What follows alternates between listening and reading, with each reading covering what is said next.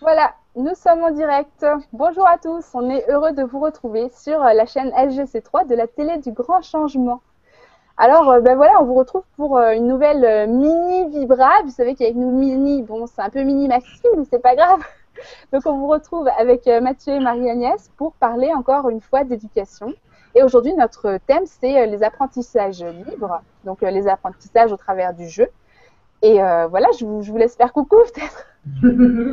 Bonjour tout le monde, heureuse de vous retrouver. Eh oui, nous aussi, on est heureuse de te, Bonjour. Bonjour à vous, bonjour. Ce thème me passionne tout particulièrement, le jeu et euh, l'apprentissage libre autonome. Donc euh, je suis surexcité euh, d'être là. Toi, tu as fait beaucoup d'interventions là-dessus ces jours-ci d'ailleurs, tu me disais. Oui, ces derniers temps, euh, je suis demandé euh, dans des, euh, des fédérations d'animation comme les CMEA, au ministère de la Jeunesse et Sport, au Greta, pour parler de, du, moi j'appelle le pouvoir du jeu, de, le jeu et l'apprentissage, comment c'est indissocié dans le cerveau. Ah, ouais. Ben oui, complètement. Alors vas-y, fais-nous une petite démo.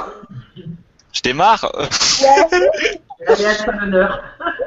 Je démarrerai par euh, euh, en parlant de Gérald euh, Hubert, Hutter, pardon, Gérald Hutter, qui est un neurologue que André Stern, avec qui André Stern travaille beaucoup, qui a fait des découvertes magnifiques il y a 4-5 ans.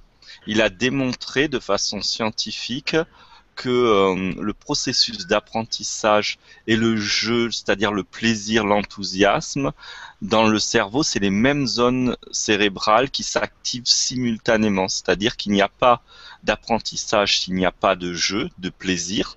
Et s'il n'y a, et il n'y a pas de, et s'il y a du plaisir, il y a automatiquement de l'apprentissage. J'entends jeu pas comme jouer, mais comme euh, l'état de plaisir, l'état ludique du joueur quand il est en train de s'amuser. Et, euh, et donc, euh, ce sont des, ce qui est magnifique, c'est que c'est la première fois que la science le prouve, alors que toutes les méthodes Montessori, Freinet, Steiner, et, etc. Je prends les, les dinosaures du, de la pédagogie active et nouvelle, et nouvelle ils ont mis tout ce qu'ils ont mis en place à partir de cette observation. Ils ont remarqué que quand les enfants étaient intéressés et enthousiastes de quelque chose, tout venait tout seul. Et, euh, et en fait, c'est beaucoup plus que ça. C'est que plus il y a du plaisir, plus le système cérébral, la conscience, on pourrait dire, elle se démultiplie. J'aime bien dire que il y a une, un ragot qui dit que les, les femmes peuvent faire deux choses en même temps et les hommes une seule chose. Eh bien, je, je réponds que en état de jeu, de plaisir, c'est pas une, deux, trois, ça peut aller jusqu'à cinq, six, sept, huit choses, dix choses que, que le cerveau peut appréhender simultanément.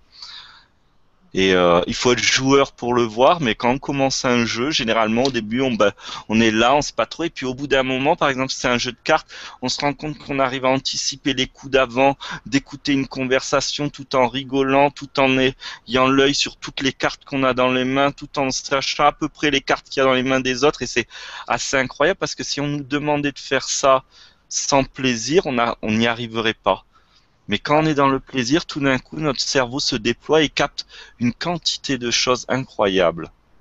Oui, on dit aussi que euh, quand on est dans le plaisir, ça, stimule la neurogénèse, donc la production de neurones. Alors, euh, ça fait vachement réfléchir à, l'école, pourtant, qu'on n'apprend pas dans le plaisir. Et tu vois, j'ai envie de rebondir par rapport à ce que vous dites. Euh, tu vois, mon fils qui avait un handicap qu'on appelle dyspraxie visio-spatiale, et qui pour moi est, est, vraiment pas un handicap, mais on s'est vraiment rendu compte que ces enfants qui étaient 10, en fait, quand ils étaient dans des notions de, plaisir, il n'y avait aucun problème. Et mon fils avait un problème de repérage dans l'espace. Et puis, il adorait faire du basket. Donc, le basket, il faut quand même se repérer sur un terrain, c'est pas forcément évident. Et donc, au début, quand il l'a fait, j'en parlais à l'entraîneur, il me dit non, non, mais euh, ça va super bien, tu as le public, ça marche bien.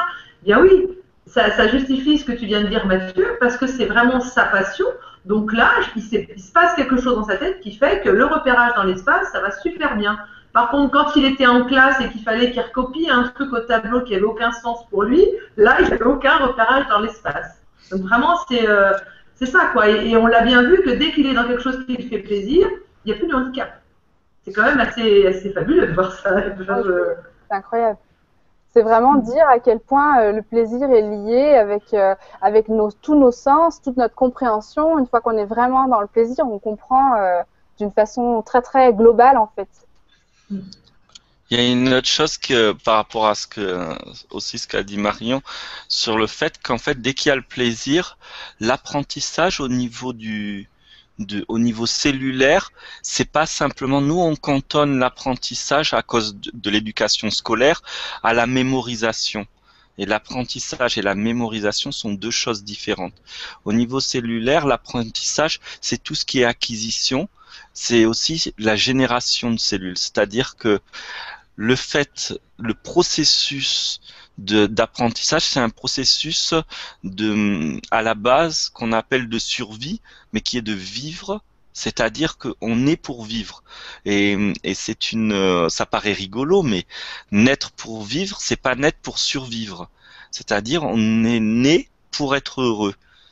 Et euh, donc on est, on est doté spontanément des outils physique, euh, cérébral pour être heureux. Et l'apprentissage, c'est l'outil, le, besoin nécessaire pour appréhender l'environnement et se trouver un, un, un, équilibre harmonieux qui nous rend heureux dans notre environnement. Et la cellule sait que connaître son environnement, ça veut dire s'adapter à son environnement et adapter l'environnement à elle c'est naturellement la cellule, elle est née de deux corps étrangers, un spermatozoïde qui vient d'un corps d'un autre corps et un ovule qui vient d'un autre corps qui ont fusionné. Donc déjà au même niveau de la mémoire cellulaire, la différence, c'est la, richesse, c'est le fait que le, on va pouvoir bien vivre. Et ensuite, la cellule, deuxième chose de la nature, c'est que elle se démultiplie et c'est des nombreuses cellules qui vivent, qui cohabitent simultanément. Donc la solidarité, c'est un procès, c'est une mémoire spontanée et naturelle de la cellule. Et ensuite, Et puis alors là, il y a des maintenant ils l'ont prouvé en épigénétique, c'est-à-dire dans l'ADN. Jusque là, on trouvait que 10%. Tous les autres pourcents, ils ont découvert que ce sont des filaments qui sont créés par l'ADN, qui circulent et voyagent dans le corps pour euh, toujours réactualiser les informations et les redonner à l'ADN des informations autant que euh, cellulaires, c'est-à-dire euh, l'état dans lequel on est, l'alimentation, euh, la relation à l'autre, plus on est en état d'amour, de joie, etc., plus les, ces filaments sont actifs et génèrent et régénèrent, voire transforment même la génétique, donc l'ADN. C'est euh, et ça c'est prouvé maintenant en fait. Et, c'est magique parce qu'avant il n'y avait que les mystiques qui racontaient ça. Il fallait lire des livres de de, de gens et on disait ouais mais bon ils fabulent, c'est c'est les religions, ils fabulent. Mais maintenant c'est la science qui le prouve ça me fait jubiler ce que tu dis, hein, parce que en fait c'est ça, on est biologiquement programmé pour euh, pour le bonheur. Oui, c'est ça. La raison de vivre d'une cellule, c'est le, c'est vivre. Et vivre, plus on vit heureux, plus la fréquence vibratoire de la cellule est haute, et donc elle est, euh, elle est, euh, elle a toutes les raisons c'est, c'est, elle a toutes les raisons d'être heureuse. Par exemple, souvent dans les mondes spirituels, puisque dans le grand changement, il y a beaucoup le, le cet aspect, la spiritualité, on dit oui, le cerveau reptilien, c'est caca, euh, je le dis. C'est, mais le cerveau reptilien, il est son il est fait pour, euh, il est fait pour euh, préserver des accidents à la base, donc de la survie. Donc, comme il sait, comme en tant que cellule, que les pics de bonheur sont les endroits où il va se renforcer, chaque état de grande joie qu'on va vivre ou de, de grâce qu'on peut vivre, c'est mémorisé pas dans des sphères euh, lointaines, c'est mémorisé dans le cerveau reptilien qui fera tout pour le retrouver, qu'on le veuille ou non, qu'on en soit conscient ou non. Et c'est ça aussi qui est magique, c'est-à-dire que même ce qu'on croit être spirituel, qu'on dit l'évolution spirituelle grâce aux anges, grâce à tout ça, je, je ne nie pas, je confirme pas. Je dis juste qu'on dit ça, mais notre corps lui-même, il, il booste dans ce sens-là en fait. Bon, alors ça m'amène une question. Qu'est-ce qui se passe si on, euh, on bloque justement ce processus? Alors déjà, je réponds hein, parce que déjà ce qui bloque, c'est un truc hallucinant, c'est que ce qui fait que ça bloque, ce qui fait qu'on peut bloquer aujourd'hui, c'est que il a été constitué un programme de 10 années obligatoires de, où, on, où on a inventé l'idée que apprendre était séparé du plaisir. Et, donc, euh, le seul objectif de l'école, et je ne le dis pas parce que je suis contre l'école, c'est historique. C'est vraiment, c'est- je ne l'invente pas. Il y a des documents, il y a des choses qui le prouvent, il y a de nombreux chercheurs qui l'ont démontré. L'objectif de l'école, c'est de pouvoir aller à l'usine. Et pouvoir aller de 8h à 17h à l'usine, c'est contre nature. Donc il fallait 10 ans pour que Pour bien le formater. système, c'est ça. C'est-à-dire que à l'intérieur de nous, les cellules ne s'écoutent plus. Hmm, ça. Et moins de 10 ans, avant c'était moins long l'école, mais ils ont remarqué que ça marchait pas. 10 ans, il faut 10 ans, c'est long, hein Ah oui, ça, fait- ça se fait pas du premier coup et au moindre accident, on se rappelle de tout. Oui, ça fait rire ce que tu dis parce qu'en fait, c'est vrai qu'il y a des gens qui, qui, par rapport à l'éducation que je, je- je donne à mes enfants, qui disent oui, mais après, euh, dans la vie réelle, comment ça va se passer? Ben, Je dis dans la vie réelle. C'est comme s'il y avait plein de gens qui pensent que la vie réelle, justement, c'est de se lever le matin, de courir, d'être en stress, de pas être avec ses enfants, de... enfin tu vois cette vie trépi- trépignante et que du coup de prendre le temps de vivre, d'être à l'écoute de soi, d'être dans la joie, de, vivre en fait ce qui est ce qu'on a, ce qui est à l'intérieur de nous. Et ben ça c'est pas la vraie vie. Et du coup j'ai vraiment ce que tu dis c'est ça. Je me suis dit bah oui donc on conditionne bien les enfants dès qu'ils sont petits. Moi j'ai une amie, euh, son gamin il a 4 ans, dès le matin à 7 heures il se tape une heure de bus. Enfin bon c'est des journées de dingue. Et je me dis, bah oui, parce que si on les habitue tout petits, ça va être bien ancré en eux, et du coup, après, dans la société, ils vont vraiment s'intégrer, et puis, euh, et puis, euh, puis moi, pour moi, personnellement, j'ai l'impression qu'ils vont passer à côté de leur vie, tu vois. Ah oui, ils, vont, Mais ils vont attendre la retraite pour vieux.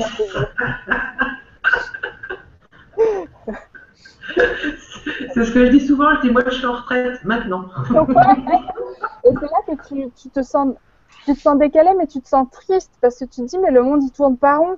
Tu sors dehors, il fait grand soleil, il fait chaud, tes enfants ils courent librement partout, et tu vois qu'ils sont tout seuls. Tu te dis mais le monde il tourne à l'envers. Pourquoi les autres enfants ils sont enfermés euh, dans ces moments qui sont tellement précieux pour leur épanouissement?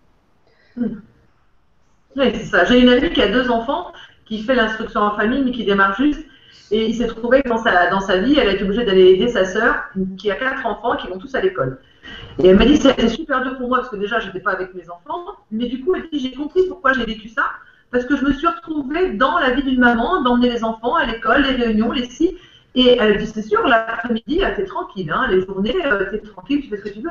Mais elle me dit, le stress, mais c'est un truc de fou. Puis les enfants, en fait, finalement, ils s'accommodent de ça. On sent bien que c'est pas ça. Mais du coup, euh, ils n'ont pas le choix. Donc du coup, elle, et elle m'a dit, ça m'a été un grand cadeau parce que je me suis rendu compte qu'effectivement, le choix que j'avais fait, eh ben, il était bien plus, bien plus juste et bien plus près du vivant, en fait. Mais oui, parce que vu qu'on est face à une société qui tourne complètement euh, autrement, des fois c'est un peu dur de suivre son cœur et de, de vraiment rester euh, dans, dans ses- ses- son objectif. Mm. Comment vous l'appliquez au quotidien, du coup, cet euh, apprentissage par le plaisir finalement? Qui répond là? Sur la question. Vas-y Marie-Agnès. Vraiment, vas-y, Marianne. Euh, et ben, alors comment je. Attends, faut que je intègre la question. Est-ce que, ça, c'est- ouais, vas-y. est-ce que, par exemple, euh, vu que tu fais l'école à la maison, est-ce que tu, tu reprends les cours et tu les rends ludiques? Est-ce que tu pratiques plutôt ce qu'on appelle le unschooling, c'est-à-dire qu'ils vont, eux, tu- voilà, tu les plonges dans un environnement, puis ils se débrouillent, ils s'immergent avec euh, ce qui vient à eux? Est-ce que tu suis des cours par correspondance? Dis-nous tout. Alors au début, j'ai commencé comme ça par les cours par correspondance en fait. Et, euh, et petit à petit, voilà, la vie m'a amené à le lâcher. Et puis, euh, puis je me suis vraiment rendu compte que de, que de rentrer du savoir sec, en fait, voilà, sec sans, sans expérience à l'enfant, il n'y avait pas vraiment de sens. Puis du coup, c'était pas mémorisé et il n'y avait vraiment aucun sens. Et puis surtout, ça a été l'observation en fait des petits, en fait, des enfants. Euh, parce que j'ai des amis qui les emmènent à la maternelle et tout ça. Et moi, je me disais, bah, et une, amie un jour me dit, mais comment tu fais euh, pour, pour les apprentissages? Je dis, bah, en fait, je fais rien. En fait, je suis juste, je vis avec eux et, combien de fois j'étais surprise pour tous de me rendre compte que tiens, ils avaient appris les couleurs. Mais j'ai jamais pris du temps en leur disant, en leur montrant les couleurs. C'était juste, enfin, je sais pas, tu vois, tiens, bah, donne-moi ce bol rouge. Et en fait, l'enfant à ce moment-là, euh, et parce qu'on faisait une recette de cuisine. Tu vois, hier, hier avec mon petit 3 ans, on a fait des. Enfin, pas hier, quand c'était carnaval, on a fait des beignets. Donc, euh, on a parlé des formes, du carré, du losange, mais en s'amusant, en faisant des beignets. On a fait des lettres euh, en faisant des beignets. Et, là, je me rends compte que ça rentre. C'est comme ça que ça rentre vraiment, comparé à l'enfant euh, qu'on va mettre sur une table. Du coup, c'est par cette expérience. Et. Et, par rapport aux autres, mais du coup, j'essaye d'être, je, suis présente à ce qu'il dit. Là, mon, fils en ce moment, c'est la préhistoire. Donc, et eh ben, c'est OK, on regarde des vidéos, on va à la bibliothèque. On, disons, c'est être à l'écoute vraiment de ce qui les anime dans l'instant. Et, à partir, c'est à partir d'eux que va se construire euh, ce qu'ils ont besoin d'apprendre, en fait. C'est comme ça que je, voilà, je procède. Pour les plus grands, c'est un petit peu plus, euh, plus compliqué, mais je dirais qu'il n'y a pas vraiment de, en tout cas chez moi, il n'y a pas vraiment de, de, tout est toujours impermanent. En fait, il y a, j'ai ma plus grande qui est en niveau, euh, niveau troisième, je crois, qui par moment, elle a besoin de cours, enfin, elle a besoin de cours. Donc, bah, parfois on fait ça, puis parfois on est plus dans l'informel et, et que c'est vraiment impermanent. J'ai mon fils de 6 ans, là en ce moment, le formel, lui, c'est même pas la peine. Je peux même pas lui en parler. Donc, on apprend. Hier, il a fait de la géographie avec sa sœur parce qu'ils étaient sur l'ordi, sur, sur euh, tu sais, Google Maps. Donc du coup, bah, ils ont fait des visites virtuelles de l'Italie, de, la Grèce, de l'Angleterre. Et, euh, c'est comme ça qu'il a vu la carte du monde et tout ça. Mais lui, ça fonctionne que comme ça. Ah bah, tu euh, euh, il existe un truc qui commence à se lancer, ça s'appelle les Serious Games, jeux sérieux. Ouais, tu, tu acquiesces, tu connais. Euh, et en fait, euh, c'est quoi le concept? Bon, ils sont pas tous forcément euh, au point, mais j'en ai vu quelques-uns qui étaient très sympas. Par exemple, parce que tu me parlais d'histoire. Alors le jeu, ben en fait, tu rentres dans un jeu en 3D où en fait, ils te reproduit un vrai château fort à une époque précise avec des objets, euh, voilà, les objets d'époque, etc. Et toi, ta quête, ça va être, tu vas avoir plein d'une série d'énigmes où tu vas utiliser ces objets-là pour pouvoir débloquer des choses, etc. Et tu seras totalement immergé dedans et finalement, ça t'aura créé un apprentissage de mmh. cette époque-là. Tu l'auras vécu au travers de ton jeu et qui va être vachement plus efficace qu'un polycopier avec vous marquez les noms des trucs en haut et machin, et vous l'apprenez par cœur trois fois. Et euh, voilà. vous voyez le concept? Ah c'est clair, c'est clair que c'est par le jeu, voilà, c'est comme ça que ça rentre tout seul en fait.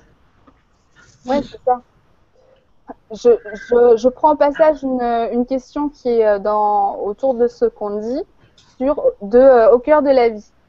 Euh, faut-il créer des jeux ou les laisser complètement libres de leur propre jeu? Quelle est la place de l'animateur dans tout ça? Comment être accompagnateur? Qu'est-ce que c'est? Vas-y, Marion. Ah, vous savez que j'avais vu celle-là. euh, ouais, je pense que on est, euh, quand on veut se lancer vraiment dans les apprentissages libres, on est peut-être un peu perdu parce qu'on se dit, on prend conscience que nous, on a un impact sur l'enfant quoi qu'on fasse, et que euh, finalement, le, le but, c'est pas forcément de, euh, du coup, c'est complexe. On se pose la question est-ce que je dois leur euh, transmettre des choses? Est-ce que je dois leur proposer des jeux? Ou est-ce que eux, je dois attendre vraiment qu'il y ait une demande? Je pense que les enfants, ils sont là aussi pour euh, apprendre beaucoup de choses au travers de nous et qu'il ne faut pas qu'on bride notre personnalité et qu'au travers de ça, ça va être extrêmement riche pour eux. Par exemple, si vous êtes, euh, voilà, j'ai une copine qui fait l'école à la maison, elle est extrêmement manuelle et elle crée beaucoup de petites activités, des, des choses. Elle crée son propre matériel Montessori, elle fait des tas de choses ben, ça la fait tellement vibrer qu'au final, sa fille, elle va lui transmettre quelque chose qui va être vraiment dans le jeu, dans la joie, dans quelque chose de, de sympa. Et, euh, et, je pense que ça a beaucoup d'importance. Et après, euh, voilà, c'est à chacun de trouver sa place par rapport à son enfant, mais de, le faire dans, vraiment dans la joie, de ne pas se, se, limiter à une théorie. ah ça, je suis tout à fait d'accord avec toi. Ben, ce que tu dis, c'est très en résonance avec l'acquisition scolaire, c'est-à-dire que on nous a appris de façon euh, des choses qui sont pas rattachées à, la nature, à la vie. Donc du coup, quand on se lance au début dans l'apprentissage autonome, euh, on, on, veut faire le, de l'apprentissage autonome une technique, ouais. mais c'est plus un état d'esprit qui prévaut la joie, l'authenticité, et encore l'authenticité plus que la joie, parce que si on traverse des cycles de stress ou de colère, eh ben, c'est ça qui se vit dans le foyer.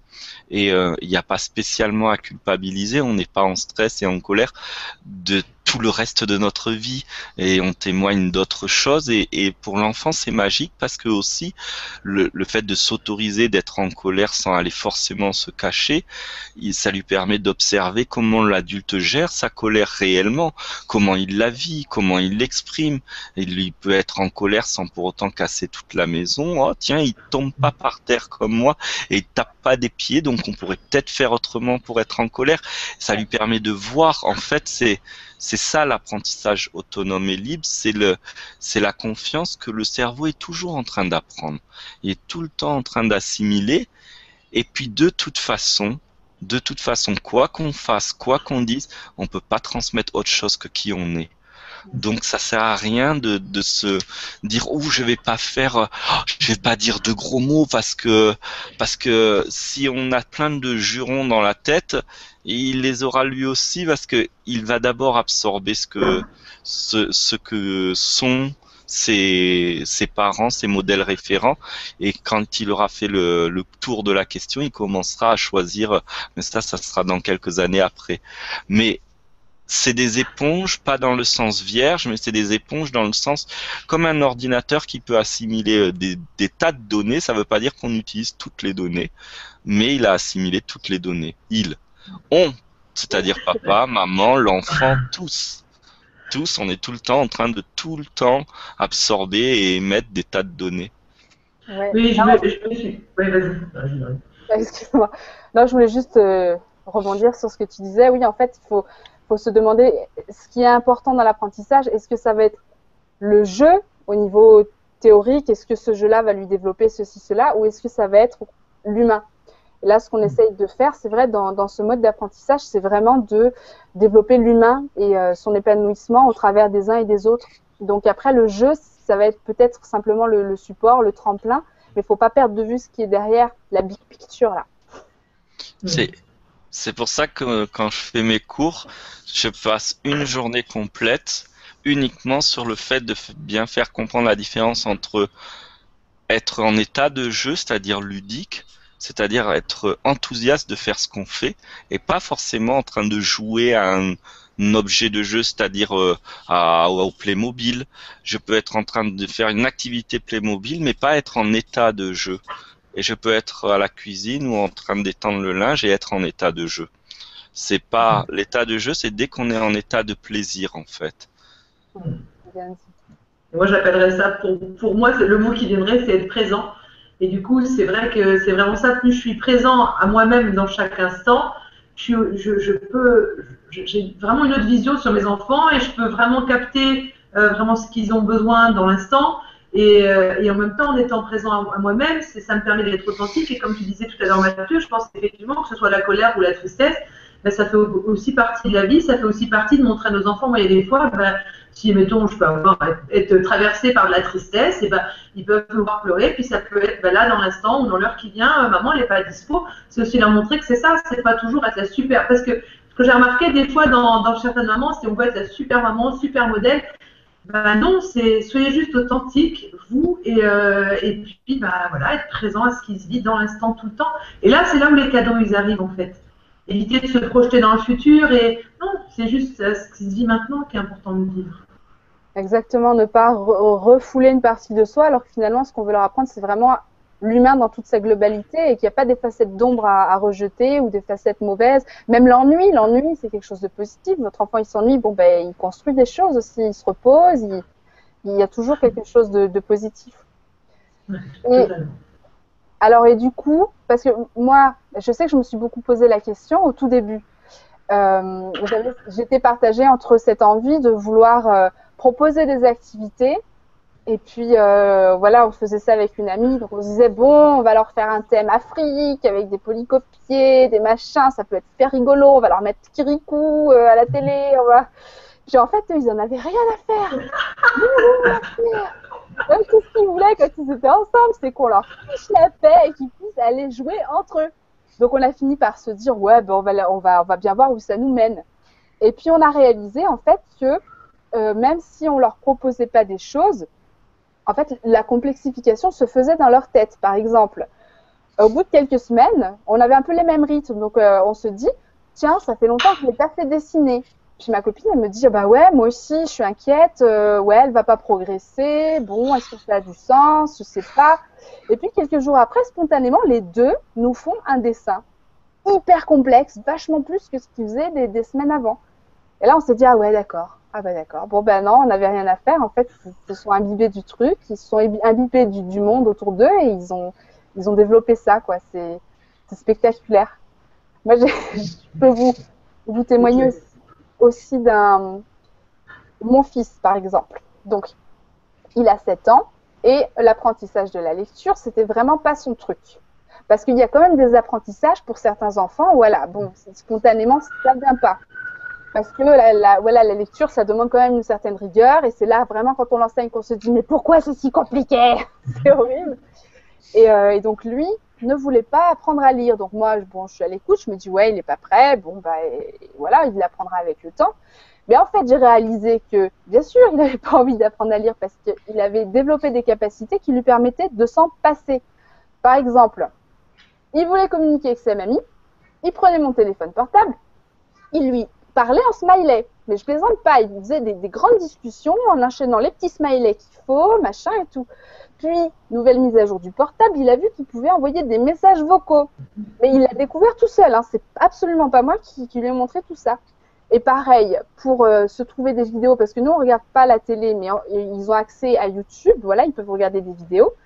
Et euh, pour chercher ces vidéos, je me suis dit, ah, chouette, il va devoir entrer les noms des, des choses qu'il veut regarder, il va, voilà, il va faire de la lecture. Bah, pas du tout, il y avait aussi une reconnaissance vocale. Donc, il je lui ai pas dit, je voulais pas lui dire, il a tout de suite compris, il y avait une reconnaissance vocale, il se cherchait ces choses. Et lui, ce qu'il regarde, c'est pas des dessins animés, parce que, ouais, mais on, on fera le thème des jeux vidéo une fois, mais moi, il est absolument fan de jeux vidéo comme son père. Et donc, c'est ce qu'il regarde à la télé, sur YouTube, ce sont des gens qui jouent aux jeux vidéo. Donc, en fait, quand il, il, joue à ces jeux vidéo sur sa console, il ne sait pas lire, donc il ne peut pas avancer dans, dans l'histoire. Mais il n'est pas bête. Il va regarder des vidéos de gens qui jouent et les gens qui jouent lui expliquent l'histoire. Il lui montre où est-ce qu'il y a des cachettes. Il lui montre ceci, cela à la fin, mon fils, il fait tout. Voilà, à 6 ans, il savait déjà euh, par cœur tous ces jeux vidéo euh, sans même savoir lire. Voilà, c'est pour vous dire que les enfants, ils ont de la ressource quand même. Donc voilà. Et après, bah, pour la lecture, j'ai été obligée de lui dire euh, bah, écoute, ouais, mais à un moment, il faudra quand même que tu t'y penches parce que tu te rends pas compte, ça va t'ouvrir des portes et tout. Donc on, on a fini par trouver un accord. On se fait 15 minutes de lecture chaque jour, un petit peu structuré. Et puis après, il va. J'entends des enfants derrière. Ouais, c'est bien. moi, dans l'expérience que je voulais partager de, spontané, qui c'est pas par rapport à l'école, mais ça a été euh, mon fils justement là de, qui, qui, va avoir 7 ans et qui lui, euh, je peux pas le mettre devant des, des, des cours par correspondance, c'est pas possible. J'ai vu tout de suite que ça collait pas. Et cet été, en fait, il m'a, il m'a prouvé, enfin, il m'a prouvé, oui, il a appris à nager tout seul. Et je te dis pas le, la stupéfaction quand j'ai vu mon fils sauter dans la Charente avec une corde, il revient, maman, je nage. je l'ai regardé, je me suis dit comment ça se fait? Parce qu'en fait, mes autres enfants, si tu veux, tous, euh, ils avaient eu au moins un petit peu des cours de natation. Et, et là, lui, j'ai pas eu besoin. Et ça, c'était en fin d'été, et toutes les semaines, nous, on va à la piscine. Donc en septembre, on est allé à la piscine.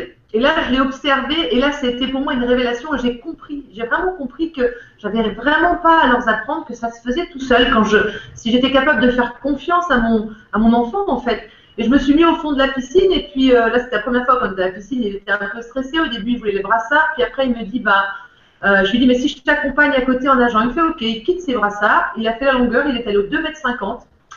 Et là, j'ai bien vu qu'il y arrivait. Et là, il est monté sur, le, sur un, un, podium, oui, c'est ça, un podium.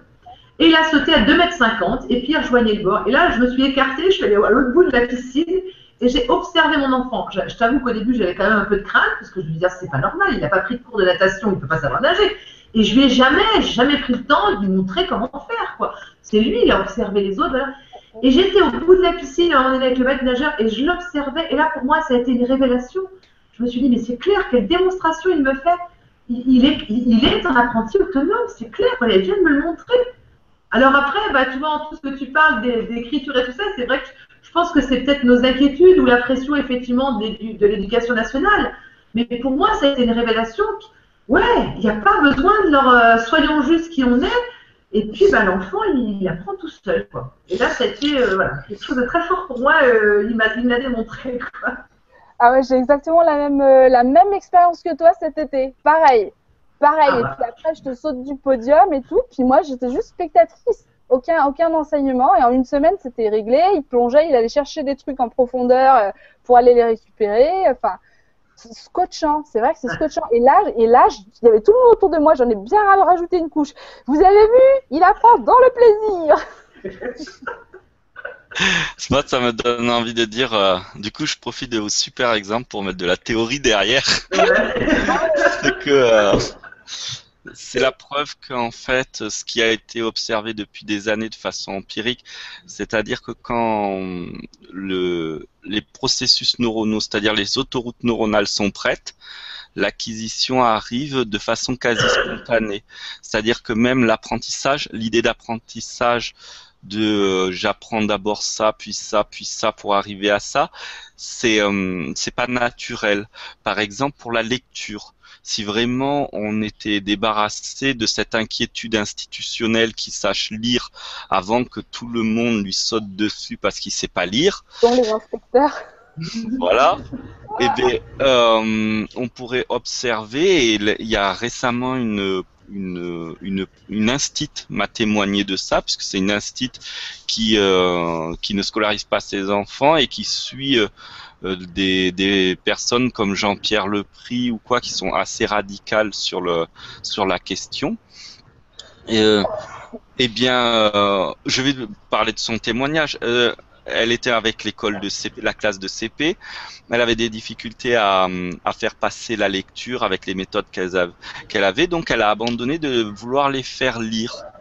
Et donc, résultat des courses, la seule chose qu'elle continuait, c'est de lire un conte, mais sans leur demander de lecture. À partir du moment où elle a lâché, dans les trois mois qui ont suivi, la totalité des enfants de la classe lisaient.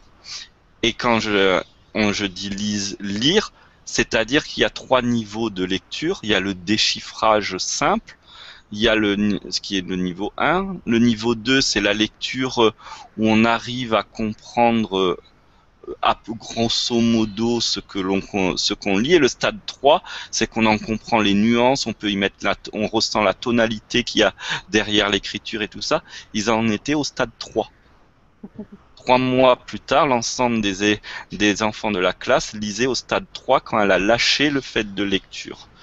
Et euh, c'est c'est donc du coup si on laisse tranquille les neurones, pas l'enfant, les neurones, mais c'est donc l'enfant, eh bien tout viendra à temps et si, si besoin, comme dit euh, Marion avec la stratégie de son fils. Tant qu'il n'en ressentira pas la nécessité, il n'y a pas de raison. Par contre, le jour où, je sais pas, euh, je dis une bêtise, mais euh, c'est un petit garçon, t'as dit Ouais. Euh, admettons que vraiment il fait de la résistance sur la lecture jusqu'à 15 ans et qu'il tombe sur une ravissante fille qui adore les livres, le lendemain il sait lire. Et il sait même mettre les mots sans aucun problème. Non mais tu sais, tu sais que ce qui a été déclencheur pour euh, qui commence à vouloir travailler avec moi, c'est sa petite sœur qui a 4 ans qui a commencé à déchiffrer les trucs parce qu'elle Ah oui, il y a aussi la compétition. Elle pas fait exprès, hein. Oui, oui, oui, mais bon, quand même, la petite sœur, il faut pas abuser, quoi.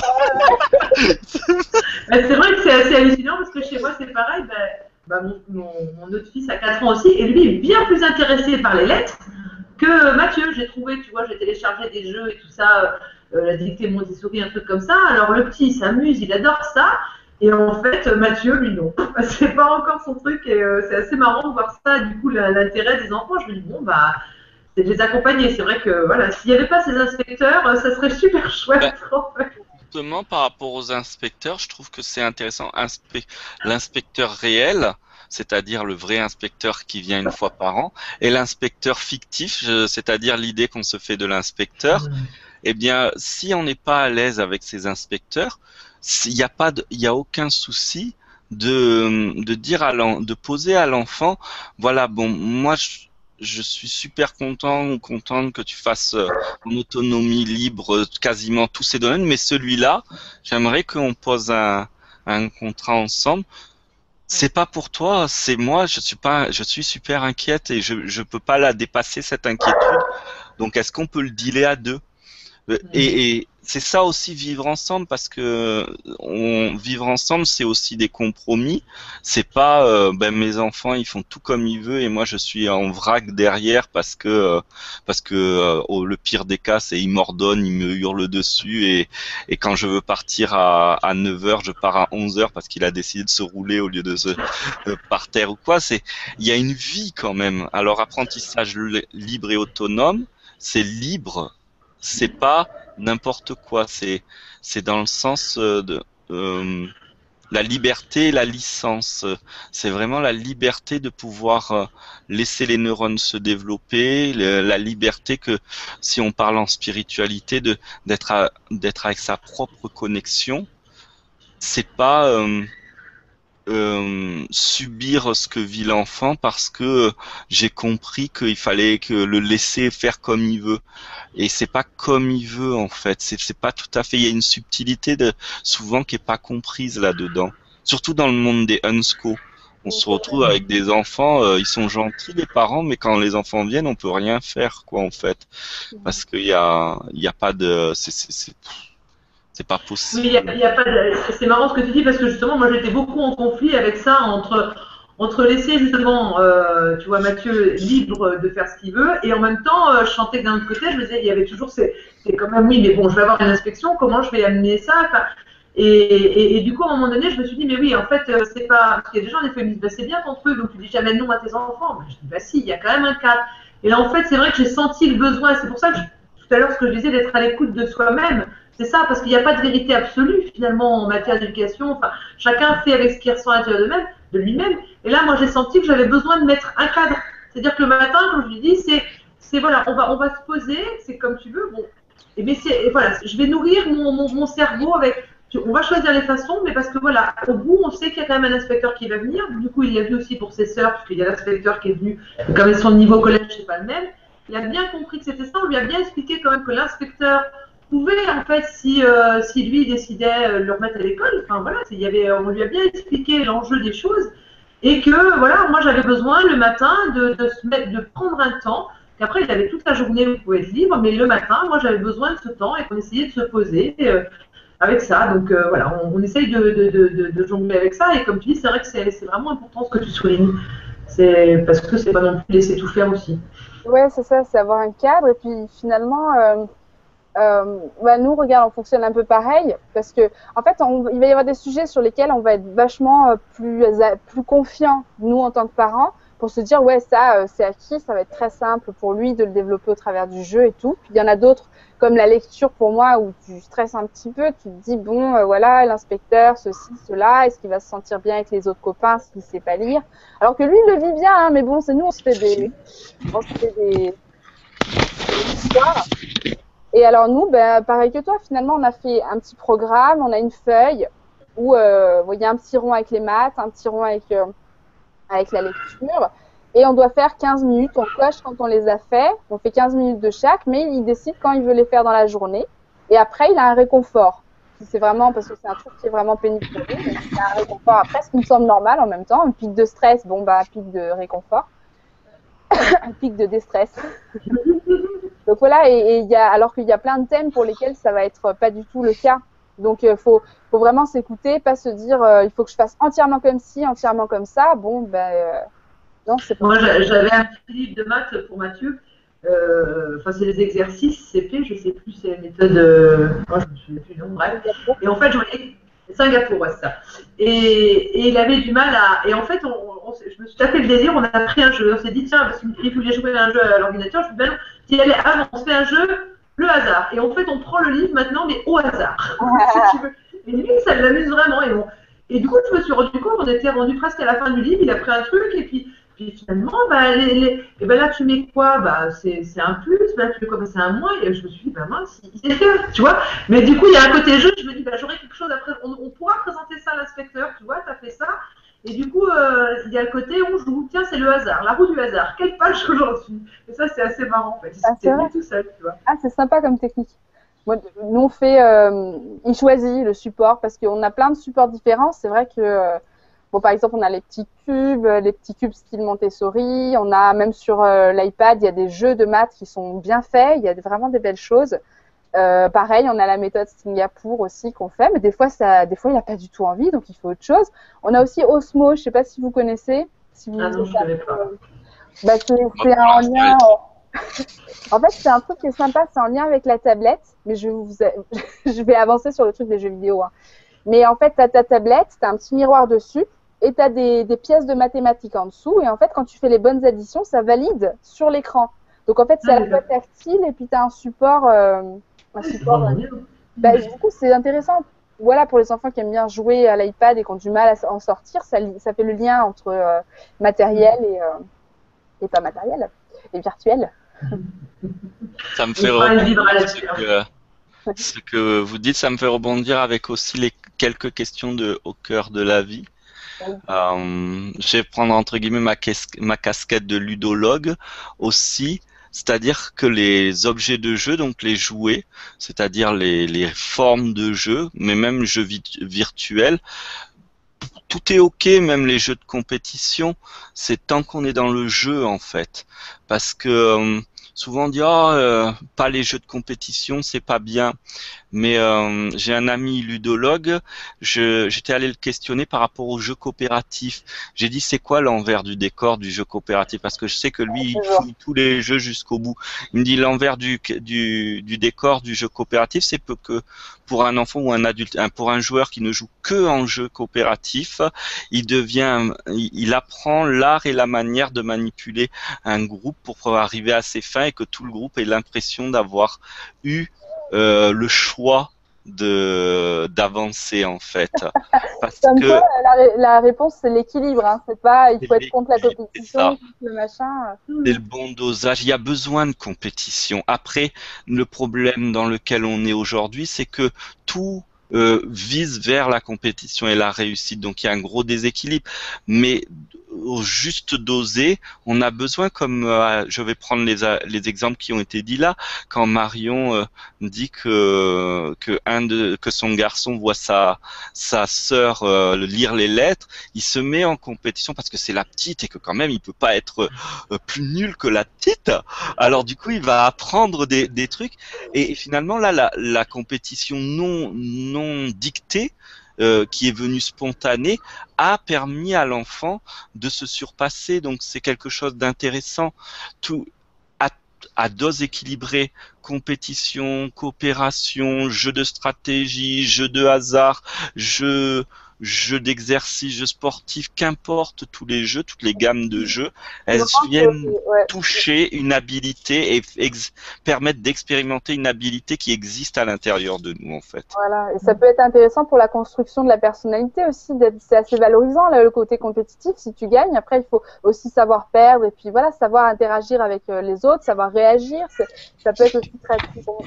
Euh, je trouve que les jeux de société justement où, euh, où justement c'est apprendre l'enfant aussi euh, bah, souvent quand ils sont petits, tu sais, ils n'aiment pas perdre. Et, bah oui, mais ça fait partie aussi de, de, la vie, de l'expérience. On, va mettre des fois des choses en place et puis on va pas forcément réussir. Et puis c'est aussi ok. Et c'est en jouant comme ça qu'ils peuvent l'apprendre. Enfin, moi je trouve que ouais, c'est vraiment important, quoi. Et ce que disait, euh, je, rebondis sur ce que disait euh, tout à l'heure Mathieu par rapport à la compétitivité. je me souviens de ma fille j'avais 22 mois quand sa petite sœur est née et mon mari est venu me, voir à la maternité et la petite n'avait pas de couche alors qu'elle n'était pas propre à 22 mois. Je lui dis mais et il dit bah, je lui ai demandé tu veux une couche euh, ou, une culotte? Elle m'a dit euh, une culotte. Et deux jours là elle a été propre. C'était incroyable quoi. tu vois c'était vraiment effectivement attends il y, a un bébé qui est arrivé, je suis plus le bébé et d'elle-même euh, ça a été fini elle a plus porté de couche. C'est bon, ok. il n'y a pas eu besoin de l'apprendre à être propre. Non, ça s'est fait tout seul. Bien sûr. Ma mère est institutrice et elle me dit souvent que ce qu'elle trouve de bien quand même dans le groupe, parce qu'elle est à fond aussi, elle nous a fait un peu l'école à la maison, donc elle comprend très bien le, principe, mais elle dit ce qui est bien dans le groupe, c'est que parfois tu, tu réalises qu'ils s'encouragent vachement les uns les autres parce que par exemple quand ils sont tous en train de dessiner ensemble, ben ils comparent, ça leur donne des idées, ça leur donne euh, envie d'explorer plus profondément leur dessin, etc. Donc voilà, il y a du bien à prendre dans tous ces paramètres-là. Je sais pas ce que vous avez dit parce que j'ai dû aller voir ma fille, mais j'entends le groupe et justement l'autre jour, comme j'intervenais devant des directeurs de centres aérés, ils m'ont dit le jeu collectif et ce que tu dis là, ça, euh, ben, exactement ce qui se passe euh, là maintenant, c'est-à-dire on pourrait euh, chacun individuellement ouvrir une, une chaîne et faire notre truc seul, mais à trois il y a une émulation. Et les, et les, et les cellules, en fait, euh, elles ont l'habitude de fonctionner à plusieurs. Il a été démontré, euh, alors c'est surtout dans le milieu des management et du business, mais toutefois c'est la même chose. Si on réunit plusieurs cerveaux sur un même sujet, ce n'est pas euh, par exemple, quatre cerveaux, c'est pas 1 plus 1 plus 1 plus 1, c'est pas même 1, euh, c'est pas fois 4, c'est exponentiel. Donc effectivement, les enfants en groupe, il va y avoir émulation et ils vont permettre de se de, se challenger mais de façon positive.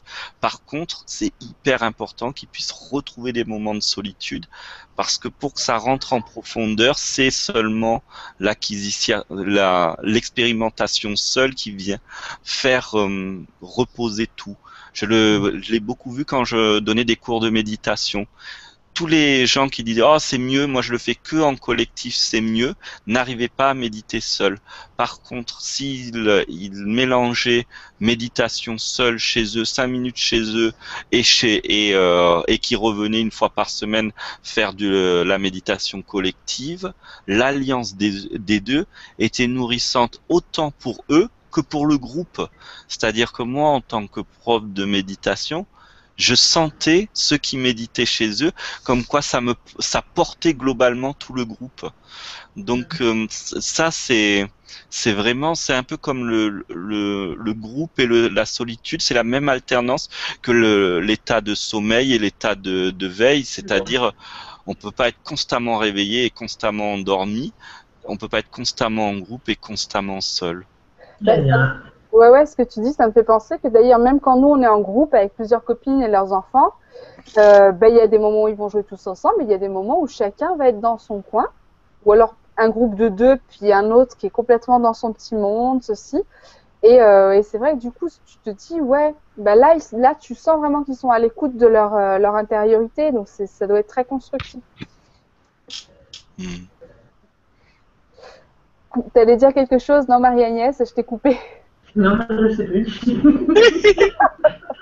je vais prendre un message de, euh, de Marina Bruno. Coucou Marina Bonjour, je vous remercie pour votre présence tous les trois. C'est un sujet qui me tient très à cœur. J'ai été très touchée de ce dont vous avez témoigné à propos de votre fils, car j'ai moi-même ce handicap et à l'école, c'était un calvaire. Ouais. Par rapport euh, au fils de Marie-Agnès. de Marie-Agnès. Et euh, oui, elle dit que c'était un calvaire. Et en plus, la connaissant, elle a fait aussi l'école à la maison pendant des années. Et c'est au moment où elle a été obligée d'être reprojetée euh, au collège où là, ça a été vraiment hyper, hyper euh, compliqué pour elle. Toi, tu, toi ton fils, ça, lui, ça lui aurait dit d'aller faire une année de collège ou une année de... Ah non, pas du tout. Il a, il a, il a, il a commencé au lycée. Mais il nous a fait des trucs très chaotiques parce qu'il a commencé au lycée, euh, euh, il a voulu partir carrément directement en pension, tu vois. Donc il a tenu 15 jours. il est revenu, il est allé dans un, autre, euh, dans un autre lycée en seconde générale. Et puis en fait, ça n'allait pas du tout. Donc il est revenu à la maison avec un, des petits supports de cours. Après l'année d'après, puisqu'il voulait être dans le sport, il a, il, a, commencé un bac pro. en fait, il a tenu, enfin il a fait six mois. Donc il y avait des très bons résultats. Et ce que tu disais tout à l'heure, moi ça a été un vrai cadeau, c'est parce qu'on a eu des, rapports au niveau avec le directeur qui disait que vraiment sur le plan humain, quoi, c'était un, un, humain qui été capable de vraiment s'intégrer dans la collectivité, respecter les autres. Enfin, c'était l'artisan de fer, c'était essentiellement des classes de filles. Donc ça, c'était vraiment chouette. Pour moi, ça a été euh, en, fait la victoire parce que le fait de l'avoir euh, eu à la maison et malgré son handicap, et on a travaillé sur la confiance en lui puisqu'il avait quand même été beaucoup détruit à la base, puisqu'on ne savait pas ce qu'il avait au début. Donc il y a eu tout ça qui s'est passé et qu'il a été capable justement, et de, après l'école à la maison, comment ça se passe quand je vais à l'extérieur et quand je suis en groupe, il s'est super bien adapté. Quoi. Et après, il a choisi encore d'arrêter parce qu'il sentait que c'était plus ça, que ça l'animait pas. Et on s'est beaucoup posé de questions avec mon mari. Et moi, je me suis dit, moi, si je me mets à sa place, moi, est-ce que j'aurais envie tous les jours d'aller quelque part où vraiment euh, je m'ennuie, c'est pas ça? Et, du coup, on a choisi de laisser, euh, de prendre ses responsabilités et il a fait aussi un retour en arrière.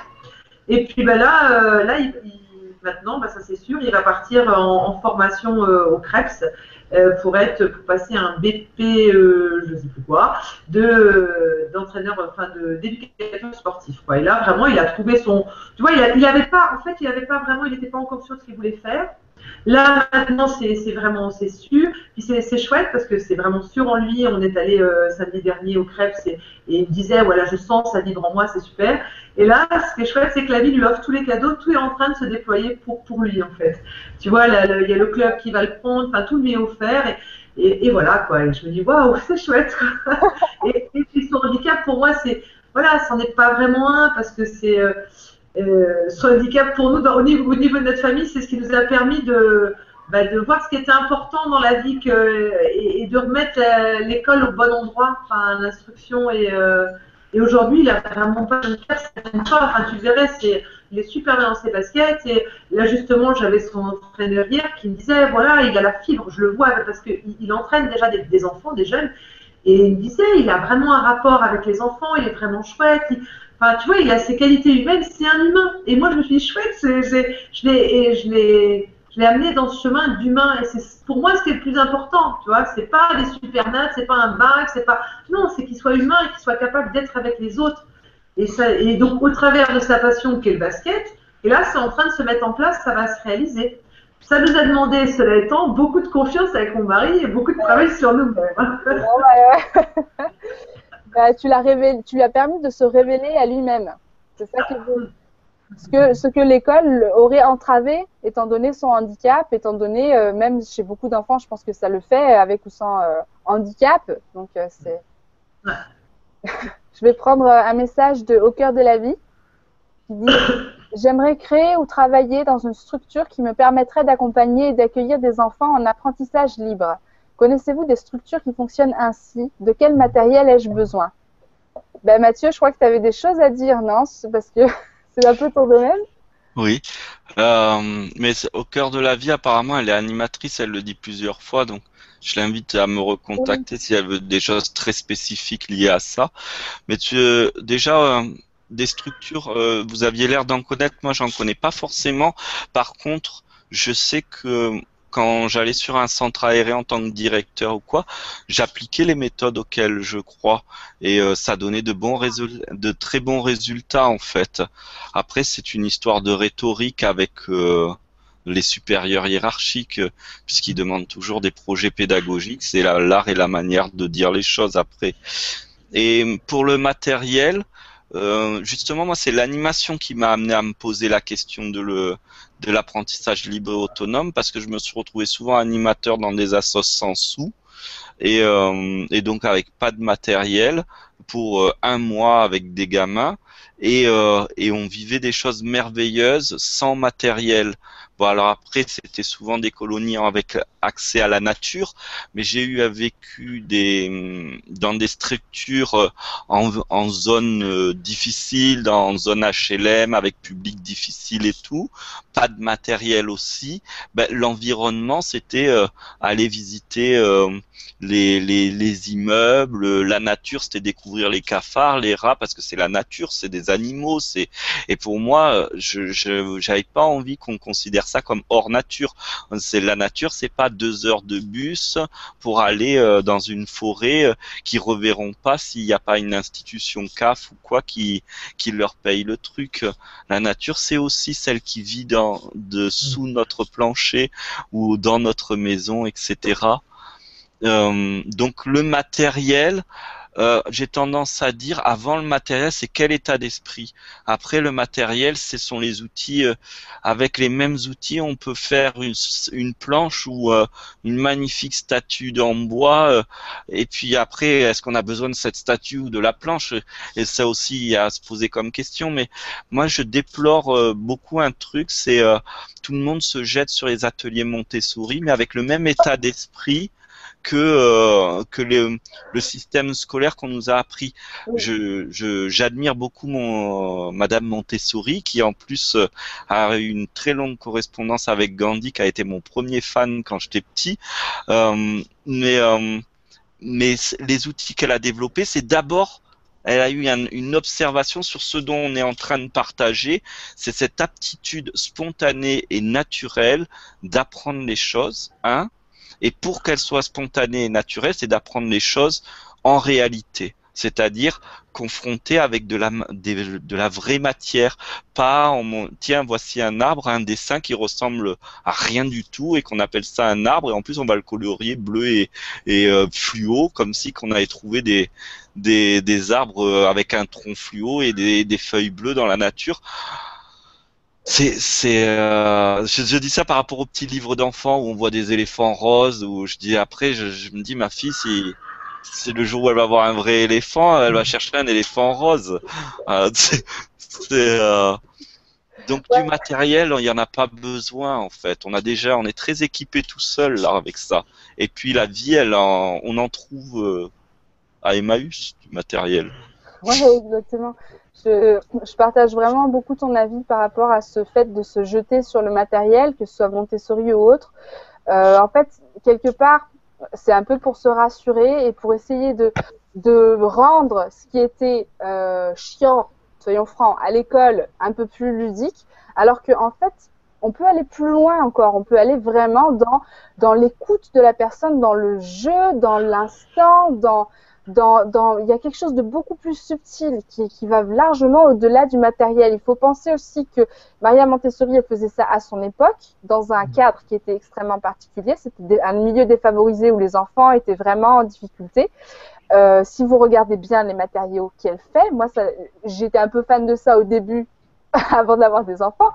Euh, en fait, elle reproduit des choses de la vie réelle de façon artificielle. Ce qui fait que, d'accord, ça peut être hyper marrant, hyper ludique 5 minutes, mais il euh, y a la même chose chez vous. Il y a exactement, mmh. vous n'êtes pas obligé de faire un petit plateau avec marqué ces, ces détaillé ces, ces choses-là. Euh, l'enfant, par exemple, un petit plateau pour apprendre à se brosser les dents. Bon, alors il y a le côté rituel, ça peut être rigolo, etc.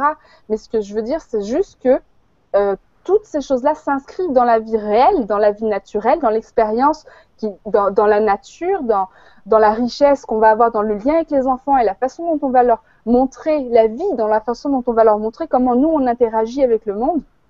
Et, euh, et finalement, on n'a pas besoin de tous ces matériels euh, hors de prix et euh, voilà, c'est artificiel encore. On peut aller au-delà. Ah yes il y, a plein, il y a plein de questions qui déboulent. Euh, ah, je voulais, attends, je voulais juste répondre à, la question par rapport au, euh, voilà, à la, au cœur de la vie. C'était, euh, j'ai trouvé des super infos au niveau de, de, sur Paris. Il y a une structure qui fait ce qui s'appelle l'école dynamique.org où il y a vraiment plein, plein, plein de partages. De, ils sont vraiment, ils vivent vraiment cet apprentissage autonome.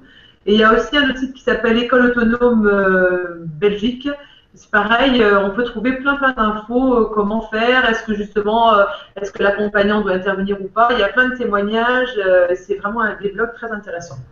Voilà. Merci beaucoup. Tu avais repéré une question, Mathieu, pendant que... Il y a plusieurs questions qui, sont en train de débouler. Isabelle, Je pense à, celui des enfants uniques. Alors ça, c'est Isabelle. Coucou Isabelle, on la connaît. Isabelle qui parle des enfants uniques Oui, c'est Isabelle. Mais oui, elle a, elle a un fils. Donc, euh, tu, attends, je ne peux pas. Brigitte, attends, mais on va prendre aussi celle d'Isabelle. C'est Brigitte parce qu'Isabelle, je crois pas qu'elle pose une question justement parce qu'elle elle, elle propose euh, des, des, solutions justement. Ah, euh, il y a Brigitte par contre qui pose la question de l'enfant unique. Euh, nous, on, pensait qu'on aurait un enfant unique. Il se trouve qu'on vient d'avoir un deuxième enfant, mais euh, l'enfant, euh, il, euh, il se compare, puisqu'on parle de comparaison là, euh, d'abord avec ses parents, et l'histoire de la hiérarchie d'âge, c'est encore quelque chose d'institutionnel. Ça, c'est un premier point. Et deuxième point, je trouve qu'en fait, on a, c'est vrai, et j'entends et je comprends qu'on ait peur au départ. Par contre, c'est incroyable comme euh, la vie, elle, euh, les amène, les, situations avec des enfants. On rencontre une famille qui, qui fait la même chose, ou on rencontre où euh, les gens sont au courant, ils profitent. Oh, ben, mon enfant, il peut pas aller à l'école. Est-ce que vous pouvez le prendre la journée parce que moi, je dois travailler? Je prends l'exemple qu'on a vécu, mais je trouve que derrière l'apprentissage autonome et libre, il y a quelque chose qui est d'avoir confiance en la vie, en fait. Et je le répète, ça paraît naïf parce que c'est il y a aucune technique, aucun support. Mais waouh, c'est vraiment la vie. Elle, elle, est, elle organise bien mieux que notre petit cerveau qui qui paramètre de un millième de, du champ des possibles, quoi. Et un millième, je suis gentil. Et en fait, on se lance dans les, dans les apprentissages autonomes ou même l'instruction en famille, qu'on ait des supports ou pas, moi, l'image qui m'était venue au début, c'était comme un saut, tu sais, un, saut dans, un grand saut dans le vide euh, sans parachute. Waouh Et là, c'est là où, effectivement, je, te rejoins, c'est cette confiance absolue dans la vie, en fait, et qu'on on, pense qu'on doit maîtriser les choses, mais non, non, allons-y, jetons dedans euh, et ayons confiance, en fait. Exactement, et la confiance, elle se, elle se fait souvent au fil du temps parce qu'au début, on est inquiet, et puis on laisse venir et on voit que ça vient. Et là, du coup, on se dit, ah ouais, bah oui, bah c'est bon, ça encourage à, continuer dans, dans, cette branche. Et là, là la question, c'était euh, en fait, euh, comment ça se passe pour euh, les enfants qui ont frères et sœurs par rapport au fait de se mettre en comparaison? Mais ils ont des copains. Enfin, il y a, nous, il y a toujours les voisins qui viennent frapper à la porte, euh, à la fenêtre, en fait, d'ailleurs, pour être précis. Ils passent par la fenêtre, moi, les voisins. Et, euh, et voilà, moi, faut, faut pas trop se. Puis tu parlais des classes d'âge, c'est pareil. Moi, mon, mon, fils, son meilleur ami, il a 12 ans. Lui, il en a 7. Ben ouais. Et même s'il voit pas d'enfant, l'enfant, euh, déjà rien que d'être avec ses parents, c'est cool si les parents sont, sont là présents. Et puis quand le, le besoin arrive, la solution arrive vraiment. Je ouais. je, sais pas comment le dire autrement, mais euh, c'est un peu la vidéo de la sociabilisation la dernière fois. Et pour l'apprentissage proprement dit, il apprend à partir de son environnement, donc à partir non pas de ce qu'il n'y a pas, mais à partir de ce qu'il y a. Et il y a toujours beaucoup plus qu'on le pense. Superbe, ben oui.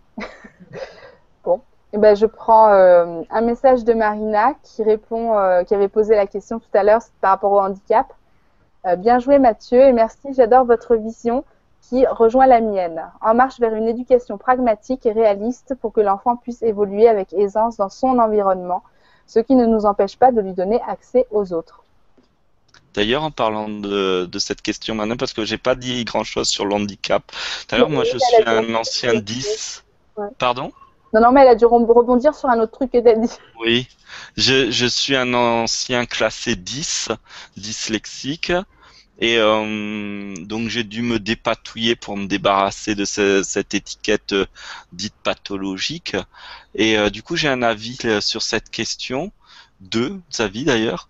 Le premier c'est qu'il y a à part si vraiment il y a une pathologie grave, mais entre le trois quarts du temps, on appelle pathologie juste une autre façon de fonctionner cérébralement. Et je pense que plus on va avancer vers les apprentissages libres autonomes, euh, et plus on verra qu'en fait, il, il, y a autant de façons de fonctionner qu'il y a d'êtres humains sur Terre. Et deuxièmement, effectivement, dans des dans des hum, éducations contrôlées, je parle pas forcément de l'école parce qu'on peut le faire en IEF, on des éducations contrôlées, c'est-à-dire que on, on, sait mieux que le que l'apprenti euh, ce qu'il a besoin. Euh, au niveau neuronal, c'est là qu'on, sans s'en rendre compte, on provoque des dysfonctionnements justement du neuronal. Alors c'est pas une information pour culpabiliser, c'est une, une, une, information pour pour essayer de, le, de voir les choses autrement et lâcher le contrôle justement.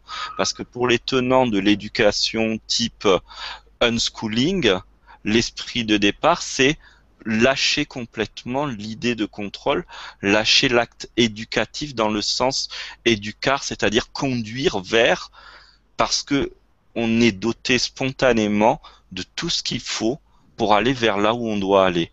Et mieux encore, on est avec un programme bien défini qui se déroule au cours de la vie en fait. On le sait tous quand on se retourne, on dit finalement j'ai toujours pris cette direction parce qu'en fait elle a, elle a pris mille formes. Mais moi je sais que je suis un truc dont je serais pas capable de définir, mais je sais que je suis un truc qui est moi. Souvent tout le monde dit ça, mais c'est bien ça. On est avec un programme très défini. En spiritualité, on appelle ça mission qu'on peut pas définir, mais qui se déroule au fur et à mesure qu'on vit. Il n'y a pas besoin de, même pas nous-mêmes. C'est là, j'invite à l'éducation, à se déséduquer j'en ai rien à faire de savoir ce que je dois faire parce que de toute façon je le fais. Même si je voulais pas, je le fais. En fait, le handicap n'existe pas, on est juste handicapé par rapport au moule qui est bien rigide, bien établi. C'est ça. Enfin, pour moi, c'est évident que les 10, c'est pas. Enfin, c'était, euh, c'est vrai que nous, on l'a fait reconnaître pour que le Vic puisse avoir un ordinateur quand il est rentré au lycée.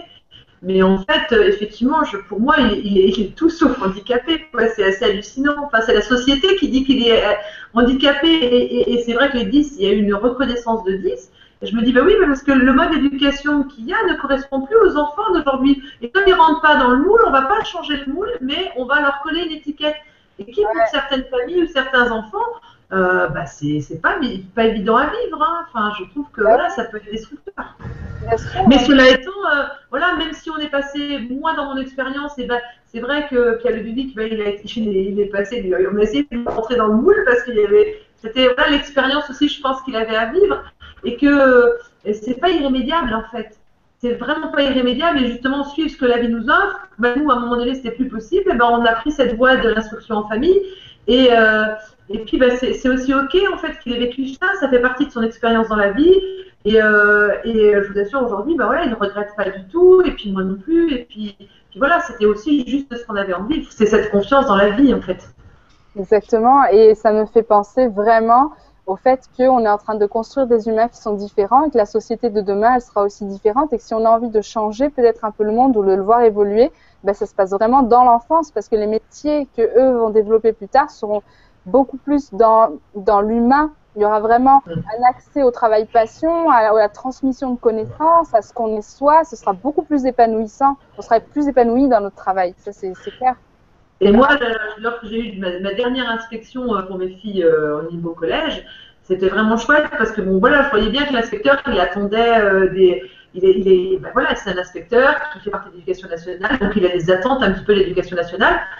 Donc, euh, on a réussi à l'emmener un petit peu où on voulait. Et à la fin, voilà, il a bien compris. Il a dit, euh, il, a trouvé ça drôlement chouette. Il a dit, moi, ce que j'aime, c'est vraiment vos valeurs humaines. Et je lui ai dit, mais voilà, mais moi, c'est ça. C'est avant tout ça. Et comme je lui disais, je prenais l'exemple de la rose. Il a beaucoup aimé. Je lui ai dit, quand la rose, parce que mes filles, elles n'étaient pas forcément, on va dire, dans le niveau de la classe qu'elles devraient être, mais je lui dis, ben voilà, on, les, on, les, respecte vraiment, à prendre le temps, à, là j'ai ma fille qui est en période d'adolescence, donc il y a tout un brassage hormonal et je pense que c'est aussi à respecter, beaucoup de fatigue, et euh, il n'y a pas de, bah, tu en telle classe, tu dois savoir ça, non. Et ben, ben, il l'a compris et je lui prenais l'image de la rose. J'ai dit quand le bouton, là, si ta rose elle est pas, elle est pas prête à éclore, t'as beau lui tirer dessus, tu vas la déchirer, tu vas, elle va pas s'éclore. Et si tu laisses faire la vie, elle va s'éclore. Et ben cette image-là, il a été waouh. Il a dit j'adore ça, c'est vraiment chouette. Et, et, du coup, toutes les demandes qu'il me faisait, c'est un petit peu passé au travers parce qu'il a vu que cette essence-là, c'était chouette. Et je trouvais par rapport aux, voilà, aux inspecteurs, c'est bien sûr, c'est des inspecteurs qui viennent. Euh, voilà, parce qu'ils viennent d'une structure et c'est leur boulot, donc les respecter. Mais si on les reçoit en les invitant, en les recevant comme des humains, je pense que le message peut passer vraiment, vraiment. C'est parce que avant tout, c'est des humains, quoi, qui font leur travail. Oui, d'accord. c'est très beau ce que tu dis.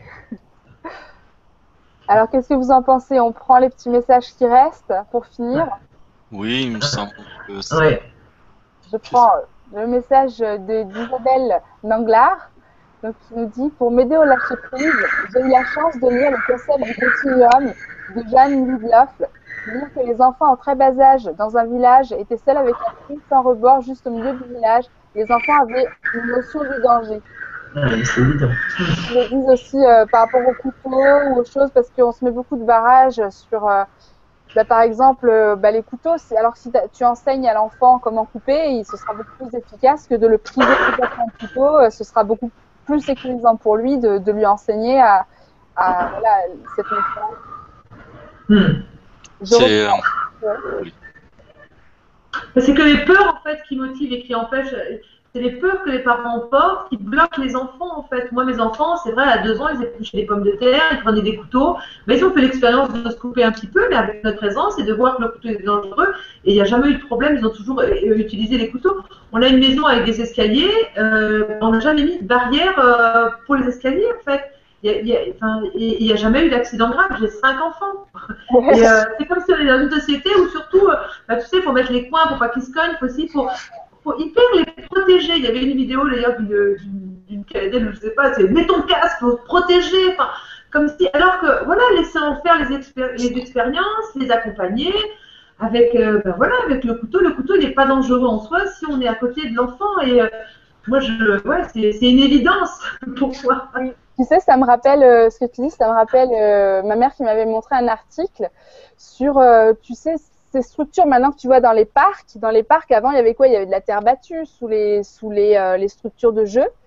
Ben maintenant, ils mettent que des trucs rebondissants, moelleux. euh, et en fait, l'article expliquait que la prise de risque était extrêmement différente et que du coup, les enfants, ils étaient un peu perdus après dans la vraie réalité. Alors que Ouais. finalement, une fois que tu leur enseignes vraiment euh, cette notion de faire attention à soi, à son corps, à comment euh, gérer, ben, c'est- presque plus sécurisant pour eux après dans, dans le, la vraie vie. Et puis même dans la vision euh, euh, où on leur enseigne même pas, c'est qu'on est né pour vivre. Ça, ça c'est mon grand créneau. C'est-à-dire que chaque cellule qui nous compose, son objectif c'est pas de se détruire, c'est de vivre. Et donc, à aucun moment, ils ne prendront des, me- des risques non, ne- des risques réels. C'est son, quand ils prennent des risques, c'est des risques mesurés pour sortir des zones de confort et pour apprendre. Mais, euh, mais ils se, ils iront pas se mettre le, s'enfoncer le couteau au fond de la gorge euh, comme ça. Non, c'est. Euh. Même s'ils se coupent le doigt, il y a quelque chose à l'intérieur qui, d'eux qui, qui a déjà dit ralenti, donc ils se coupent le doigt moins vite, moins fort que. C'est de l'auto-enseignement sous surveillance. Voilà, C'est ça. Alors, je prends le deuxième message d'Isabelle qui dit Juste après l'inspection difficile que nous avons eue, où on lui reproche de ne pas savoir lire et écrire, ils nous ont fait des lettres en Lego. Cela lui a pris plus de deux heures passées à recréer chaque lettre avec précision. Vraie validation de notre foi. C'est magique. J'ai envie de dire parce que Isabelle euh, Nanglas, c'est donc euh, une amie de Marie-Agnès et du coup que je connais depuis peu parce qu'elle fait partie de l'équipe qui organise euh, l'événement Charente Parentalité au cœur de l'enfant. Alors j'en profite, c'est un événement qu'on fait bénévolement et euh, il va y avoir plein d'intervenants autour de toutes ces questions. Donc si vous êtes de, Charente, de Bordeaux ou de pas loin, ou que vous êtes même de loin mais que vous avez envie de vivre un week-end et vous remplir la tête d'idées euh, neuves, fraîches, venez. Hmm. Et surtout qu'on a l'occasion, j'en prends une petite couche, j'en profite de recevoir Thierry Pardot qui nous vient du Québec. Donc c'est vrai que c'est, il n'est pas toujours en France, donc c'est vraiment, je pense que ça va être vraiment, voilà, ça va être des partages, des échanges où, où chacun va pouvoir, euh, va pouvoir se poser avec, euh, avec tout ça, quoi. Donc c'est, euh, voilà, c'est si Marion veut bien, des fois mettre le lien sous la. Oui, avec plaisir, au contraire. Est-ce qu'après vous prévoyez de filmer des, des passages ou euh, de faire une- Théoriquement, on a choisi de tout filmer. Hmm. Ah ouais, super, c'est génial. Ah bah ça va être beau ça. Ouais. Bon, eh ben, je prends, euh, je vais prendre un petit peu quand même. euh, Alors, un message de Sylvia Énergie qui dit Coucou, super intéressant et inspirant comme d'habitude. J'adore ce sujet, même n'ayant pas d'enfant. J'aime l'esprit, ça me parle. Marie-Agnès, tu pourras me donner le lien du site de l'école autonome de Belgique dont tu parles Merci, à bientôt. Tu, on pourra le mettre en dessous aussi, en dessous de la Oui, vidéo. d'accord. Ouais, ouais, ouais. Avec plaisir, parce que c'est vraiment chouette. Voilà. Et Isabelle dit Maria parle des enfants de la rue et de ceux des familles riches. Ils avaient pu observer que les enfants riches avaient bien plus de fractures que les enfants des rues. Ça me donne envie de parler d'un truc que j'ai observé euh, professionnellement. Ouais. Et, euh, et récemment, j'applique les méthodes, même quand je suis formateur, j'essaye d'appliquer ces, ces, cette approche-là, même dans les cadres de formation très, très réglementés. Et donc, j'étais dans euh, formateur euh, pour un BAFA amélioré pour des, des jeunes en difficulté.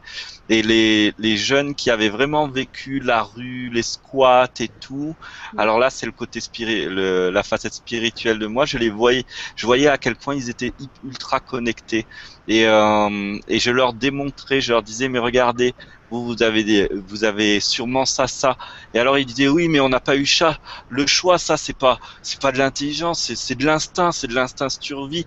Je dis mais ça, c'est la connexion, c'est ça qui, si tu le déconditionne que des moments de difficulté que tu l'écoutes dans tous les paramètres de ta vie, ça va te conduire toujours vers ton bonheur.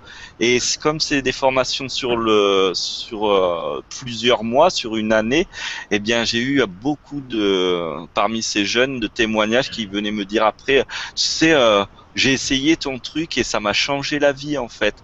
M'écouter, ne plus considérer que c'était euh, que j'étais euh, que j'avais une option par défaut en fait que c'était vraiment euh, une chance parce que j'étais sorti des, des chantiers battus donc que j'étais connecté à la nature vraiment à ma nature et mmh. beaucoup d'enfants qui ont, sont hors de tous les circuits sont des enfants du coup qui ont dû être connectés à leur nature pour pour continuer à vivre. Je suis entièrement d'accord avec toi parce que j'ai grandi aussi un petit peu dans la cité. j'ai vu aussi, j'avais, voilà, j'ai vécu dans plusieurs villes différentes et en comparaison, j'avais l'impression que les enfants qui justement qui étaient plus euh, dans la rue, ils avaient souvent une philosophie de vie qui était vachement plus profonde. Et c'était scotchant, donc ouais, je, je te rejoins euh, là-dessus aussi. Je vais prendre un dernier message de Au cœur de la vie qui dit Merci pour vos réponses enrichissantes. Je demande à ce que la pédagogie autonome libre se développe de plus en plus. Voilà, la boucle est bouclée. Ah, et elle précise que c'est un garçon, donc excuse-nous. Euh, on va pas dire elle, il, du coup. Ah, ah je suis désolée. Non, mais moi aussi j'ai dit elle tout à l'heure, donc euh, il. Ouais, je de la vie, bonjour, monsieur. Pardon, Mais moi, j'ai envie de rebondir sur, ce que tu, sur, sur cette dernière phrase. C'est que je crois qu'en fait, justement, tout à l'heure, on disait la confiance en la vie et que tous les, les enfants, tous ces enfants qui arrivent maintenant, et en fait, c'est eux qui nous poussent vers ce, cet apprentissage autonome et libre. Enfin, je veux dire, on peut plus faire comme avant. Moi, il y a des fois, je suis tentée de, avec mon, mon, mon dernier, la cassette temps, de, de, revenir parce qu'il y a mon petit côté, mes petits diablotas qui disent oh quand même. Et, et ben non, je peux pas, c'est impossible parce que lui me, et, non, et donc il y, en a plein d'enfants, et c'est partout. Moi, il y a plein de gens qui me contactent, qui me demandent comment tu fais, machin. Les gens sont vraiment ouverts à ça parce que ces enfants-là, on est vraiment dans un, dans un changement et, et, le changement, il, va vers, vers ça. Et c'est super que justement l'enfant, on, on, le construise d'abord dans son être-té et après il s'emplisse de savoir. Ça, c'est chouette et ce sera le savoir que lui, il aura envie et donc il sera passionné et ça rentrera tout seul. Quoi. Donc c'est chouette. En fait, eux, ils savent déjà s'écouter. Maintenant, c'est à nous de lâcher prise et d'apprendre à, à, les écouter, à accepter de les écouter. S'écouter, ouais. Mais de ne pas les couper de ça, parce que si on les coupe de ça quand ils sont petits, bah après, il y a tout un travail à faire après. Donc, c'est ouais. vraiment. Euh, et, euh, et, on est dans, dans cette émergence-là et c'est chouette. Allons-y. Ouais Et vive la vie Vive la vie Ça se la fin eh ben, merci à tous d'avoir été là. Merci de nous avoir suivis. C'était très riche euh, encore une fois. On fait un très beau trio, je trouve, pour nous lancer des fleurs. Ouais Je vous remercie à tous les deux d'avoir été là et euh, d'avoir échangé euh, sur ce thème qui est vraiment une passion pour nous, ça, ça se sent. Et euh, voilà, bah, si vous voulez dire un petit au revoir. Bah, merci Marion et puis merci à vous tous, euh, puis merci Mathieu en fait. merci à toutes, euh, à tout le monde qui écoute, à vous deux et merci, euh, merci à moi aussi d'ailleurs. merci à tout le monde. Merci et à la prochaine. Ouais, à très bientôt, au revoir. Au revoir.